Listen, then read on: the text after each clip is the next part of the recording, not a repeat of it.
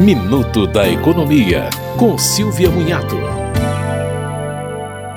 O Instituto Brasileiro de Defesa do Consumidor atualizou seu mapa de feiras orgânicas. A ferramenta colaborativa indica comércios e feiras de produtos orgânicos e agroecológicos em todas as regiões do país. O objetivo é aproximar quem produz de quem compra, auxiliando o comércio de produtos mais saudáveis. No site do IDEC, basta ir em Acesse o Mapa. Você pode procurar por local, nome da feira ou palavra-chave. O site também disponibiliza receitas relacionadas aos produtos vendidos.